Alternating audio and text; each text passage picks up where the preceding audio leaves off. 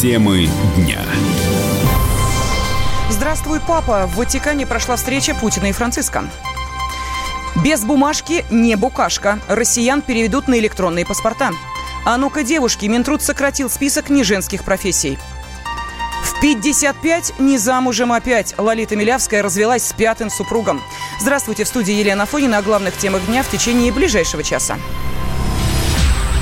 Владимир Путин в Ватикане встретился с президентом Италии Серджо Матарелло. Российский лидер приехал к итальянскому коллеге из Ватикана, где у него была аудиенция у Папы Римского. На прямой связи со студией из Рима наш специальный корреспондент Дмитрий Смирнов. Дима, приветствую тебя. Как прошли эти встречи? Да, добрый вечер или добрый день, тут уже запутался как где чего. Но на самом деле а уже даже дальше шагнул Владимир Путин, уже не только а, Джузеппе Мата... Да, уже не только Серджо Матарелло, но и Джузеппе Конте, премьер а, Италии, повстречал российского президента. В общем, вот минут, наверное, пять назад, как прошла церемония во дворце Киджи, и у, отправились два лидера, а поскольку здесь в Италии лидер как раз страны официально имеющий а, все полномочия, это премьер, они отправились на переговоры. Ну вот по графику заложен час, на это дело, после чего должна начаться пресс-конференция. Угу. Дим, ну нам все-таки хочется узнать а, подробности э, встречи Папы Римского Франциска, президента России Владимира Путина. Вас э, заставили подождать э, там во дворике, как и в прошлый приезд президента в Ватикан? Ну, часть журналистов, да, ждала как раз во дворе, ну, вверх туда пустили только двух человек, вот меня и представителя агентства российского, вот мы присутствовали в этот раз. Ну, в общем, красивая церемония, хотя очень краткая и довольно такая, знаешь, как, не знаю, как правильно сказать, лаконичная. Встретил папа, пожал руки, сказал здравствуйте, пошли, и они час беседовали в этой папской библиотеке. Ну, причем с закрытыми дверями, и до сих пор мы знаем темы, только разговоров, и только по сообщению пресс-службы Ватикана. Сказано, что обсудили Сирию, Украину а, и Венесуэлу. А вот какие-то подробности или было, например, приглашение, вот нам отсюда пока не видно и не слышно. Ну а что касается традиционного обмена подарками, состоялось в этот раз? Да, конечно, подарки были, причем Владимир Путин привез а, икону святые Петр и Павел, а, подарил фильм не больше, не меньше «Грех», который называется, снятый Антоном Кончаловским про Микеланджело, и альбом самого, собственно, mm. Кончаловского, и про то, как снимался этот фильм. А папа римский подарил Владимиру Путину памятную медаль и гравюру. Сказал, чтобы вы не забывали Рим, вот вам гравюра. То ли 18 то ли 16 века, они там сами немножко подзапутались. Угу.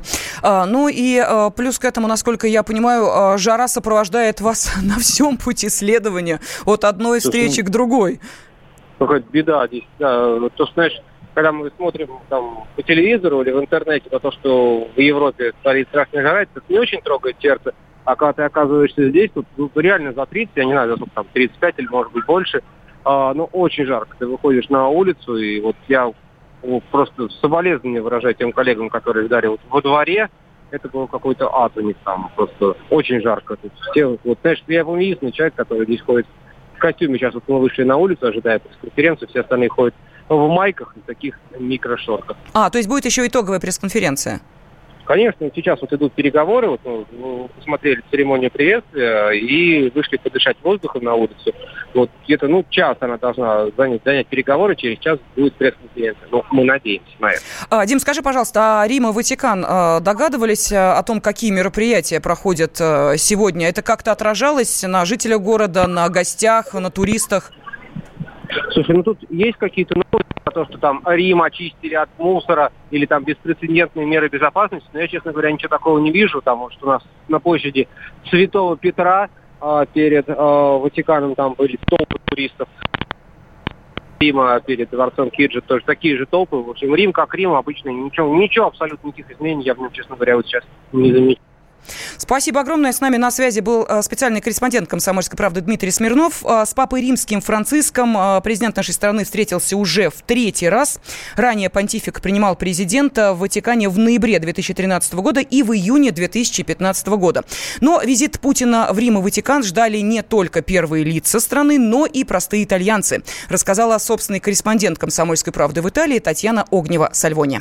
В честь приезда Владимира Путина в Италию итальянский художник Дарио Гамбарина нарисовал портрет князя Владимира с помощью трактора на пшеничном поле размером в 24 тысячи квадратных метров. Это в регионе Венета. Композиция повторяет очертания скульптуры князя в Москве. Так он поприветствовал российского лидера уже второй раз. В 2017 году этот художник рисовал на поле портрет самого Владимира Путина, когда тот приезжал на заседание Большой Двадцатки. Таким необычным образом итальянец выразил свое огромное почтение российскому лидеру. А вот что пишут в итальянских СМИ. Три самых важных итальянских дворца готовы со всеми почестями приветствовать прибытие Владимира Путина. Есть статьи, в которых на визит Путина возлагаются огромные надежды. Мол, это не проходной рабочий визит или визит вежливости, это важный визит для развития новых отношений между Россией и Европой, визит, дающий надежду для тех, кто желает дружбы с Москвой, а не сосредоточен на строительстве новых железных занавесок. Вернемся к простым итальянцам. Путину они относятся с невероятным уважением. В итальяноязычном Фейсбуке, например, создано огромное количество страниц с названиями вроде «Дети Путина», «Путин Италия», «Фанаты Путина», «Путиномания», «Друзья России Путина» и так далее. Девиз одной страницы вовсе звучит «Спасибо, что вы существуете, мистер президент». Под новостями о визите огромное количество комментариев от итальянцев. «Великий Путин», «Гранде Путин», «Приезжай руководить Италией», «Смести этих клоунов», «Дядя Владимир, просвети хоть ты наших политиков, которые заставляют меня краснеть за них каждый день». Кто-то пишет «Моя мечта – Путин, президент Европы». Многие называют Владимира Путина папой по аналогии как папа римский. Это даже встречается уже в заголовках газет типа «Владимир Путин – суверенный папа». Много у итальянцев самоуничижительной иронии. Зачем этот великий человек едет в наш убогий край? Или «Наконец-то в Италии хоть ненадолго будет настоящий президент». Анна Огнева Сальвони, «Комсомольская правда» специально из Италии. Трагедия на подводной лодке в Баренцевом море для начальника секретной войсковой части в Петергофе Александра Апарина стала не только военной потерей, но и личной бедой. Среди офицеров в пожаре на судне погиб его родной сын Денис Апарин. Раньше они жили на Оленей губе в Мурманской области. Именно там располагается база подлодки, потерпевшей крушение. Семью подводника в этом небольшом поселке знает каждый, поэтому после трагедии объявили неофициальный траур. Подруга Апариных Татьяна рассказала, что Дениса здесь помнит еще мальчик мальчишкой? Хороший мальчик был. Все гордились, и все, он часто приходил в школу и, и всем помогал. Он был просто в общении всегда, и никогда не, не гордился. Свой мальчик, господи, свой мальчик. Хоть и 40 лет, а свой мальчик, свой. Министр обороны Сергей Шойгу заявил, что детям погибших окажут необходимую помощь в получении образования. Семьи, в которых есть несовершеннолетние, будут обеспечены денежным довольствием в том объеме, который получали моряки при жизни. Владимир Путин поручил представить экипаж подводной лодки к государственным наградам.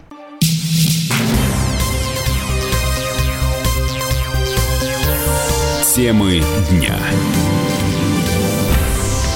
студии Елена Фонина. Число жертв наводнения в Иркутской области увеличилось до 21. Судьба еще 15 человек остается неизвестной. Поисково-спасательные работы в пострадавших от паводка поселках продолжатся до полного схода воды и окончательного разбора всех завалов. С подробностями корреспондент «Комсомольской правды» Андрей Синьков.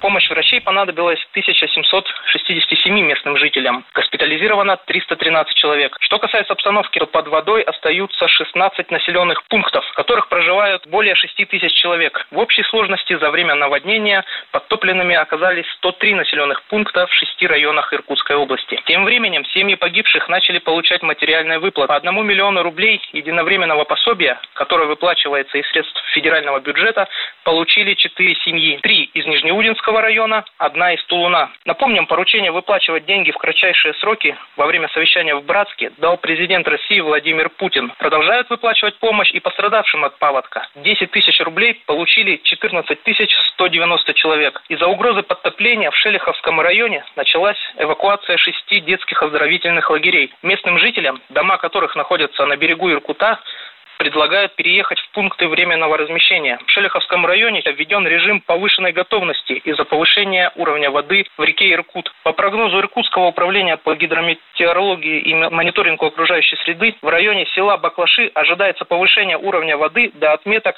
430-480 сантиметров. Как рассказал мэр Шелиховского района Максим Модин, в верховьях Иркута уровень воды снова повысился на 45 сантиметров и составляет 461 сантиметр. В самом Шелиховском районе пока фиксируется понижение на 2 сантиметра. Андрей Синьков, Комсомольская правда, Иркутск. Правительство утвердило концепцию электронного паспорта. Это будет пластиковая карта с чипом. На нее запишут личные данные гражданина. Кроме того, каждый человек сможет скачать приложение со всей информацией о паспорте на смартфон. Доступ к нему будут получать с помощью биометрии. Использование чип-карты и мобильного приложения гораздо удобнее и безопаснее, чем бумажный вариант паспорта, считает генеральный директор компании «Закурион», эксперт по кибербезопасности Алексей Раевский. Это лучше, конечно. По сути, у карты с чипом и у книжечки бумажной особой разницы нету. На карте, в принципе, то же самое напечатано, что и в книжечке, а чип он дает просто дополнительную степень защиты. Сейчас загранпаспорта, они уже какой-то такой комбинированный вариант, то есть там есть и чип уже, и книжечка. А в качестве внутреннего паспорта, ну, почему бы и нет. Риск есть в том, что если чип сломается, то, наверное, будет к носителю такого паспорта вопрос, что чип сломался. Но это все равно, что там паспорт постирал. Тоже бывают ситуации, ситуации, когда паспорт приходит в негодность и надо его заменить. А что касается приложения, если там просто будут содержаться паспортные данные, ну это по сути эквивалентно тому, что вы в телефоне носите фотографию вашего паспорта. Многие так делают, особенно когда за границу ездят тоже, чтобы паспорт с собой не носить, они носят с собой фотографию паспорта, там так фри оформить или что-то такое. Если этим как бы ограничится функциональность приложения, то, в общем-то, здесь особо никаких дополнительных рисков не наблюдается. Приложения для смартфонов не обеспечивают сохранности данных, утверждает член Ассоциации руководителей служб информационной безопасности Александр Токаренко. По его словам, любой электронный носитель легко взломать. Если бы даже вот брать вот эти чиповые карты, то, соответственно, получается, она будет там и проездным, и паспортом, и вы будете ее в медицинских учреждениях предъявлять и все остальное. Имея у себя вот эту карту, это приложение, вы вроде бы считаете, что это все у вас, а его уже украли. Первое, что ни Android, ни iOS не являются защищенными операционными системами. Каждый пользователь на свой страх и риск загружает приложение со своими данными, и неизвестно куда, каким образом, кто взломает эту систему, соответственно, воспользуются этими данными. Его взламывают, в том числе у вас в кармане. Если будет сделана своя защищенная операционная система, протестирован, и это будет, вот тогда может быть, но не сейчас. Сейчас вот обычные телефоны у нас идет или Android, или iOS. Другого у нас на телефонах пока больше нет. По подсчетам правительства, выпуск электронных паспортов обойдется в 144 миллиарда рублей. Их выдача может начаться уже в 2021 году, а замена всех бумажных удостоверений на электронные планируется до конца 2028 года. В РПЦ обратят внимание на новый сериал Netflix о семье Николая II. Екатеринбургская епархия планирует присмотреться к ленте «Последние цари» из-за нехватки достоверных данных. Тем временем зрители уже нашли ляпы в сериале. Так, в первой серии на кадрах Санкт-Петербургская соборная мечеть, которую построили за 70 лет до события, которых снята картина. Во втором эпизоде действия развиваются в Москве в 1905 году. На экране появляются фрагменты Красной площади, где стоит мавзолей Ленина.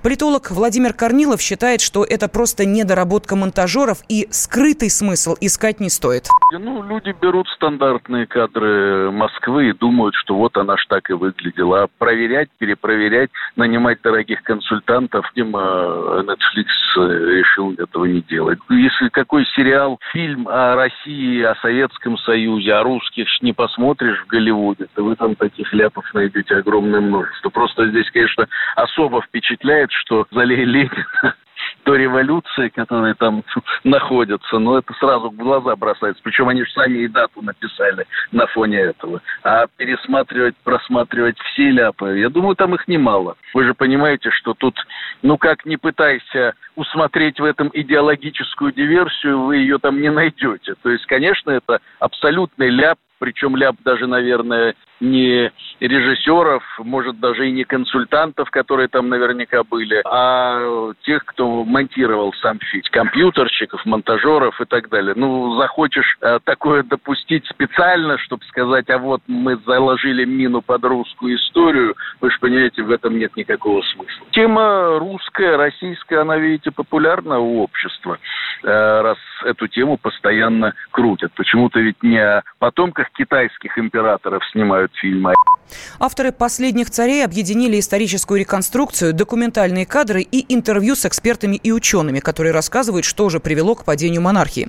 Сюжет основывается на жизни Николая II, его жены, наследников и образе Григория Распутина. Создатели позиционируют проект как полудокументальный сериал. Лолита Милявская разводится. Дмитрий Иванов был пятым мужем певицы, с которым она прожила 9 лет. Как написала Милявская у себя в Инстаграме, наступила пора расстаться, чтобы не превратиться в людей, постоянно выясняющих отношения. Певица отметила, что у нее был замечательный молодой муж и пожелала супругу всего самого лучшего. Лолита добавила, теперь будет жить одна и наслаждаться семьей и работой. Комсомольской правде удалось дозвониться до Дмитрия Иванова. Он сообщил, что не нужно не поздравлять его, ни с сочувствовать из-за развода. Не надо делать ни то, ни то. Я, честно сказать, даже комментарием не готов, поэтому поймите меня правильно. Да, история, чтобы поздравлять, болировать и так далее. С Ивановым певица впервые заключила брачный контракт. Как вспоминает артистка, от предыдущих мужей она уходила, иногда оставляя им имущество из гордости. И теперь не рекомендует так поступать. Контракт Милявской и Иванова касается исключительно материальных вопросов. Все, что было нажито до свадьбы и то, что куплено в браке на фамилию каждого из супругов, так и останется личной собственностью. Юристы учли даже мелочи. Если Иванов сделает ремонт в квартире Милявской, при разводе он имеет право на компенсацию затрат. Товарищ адвокат! Адвокат! Спокойно, спокойно. Народного адвоката Леонида Альшанского хватит на всех.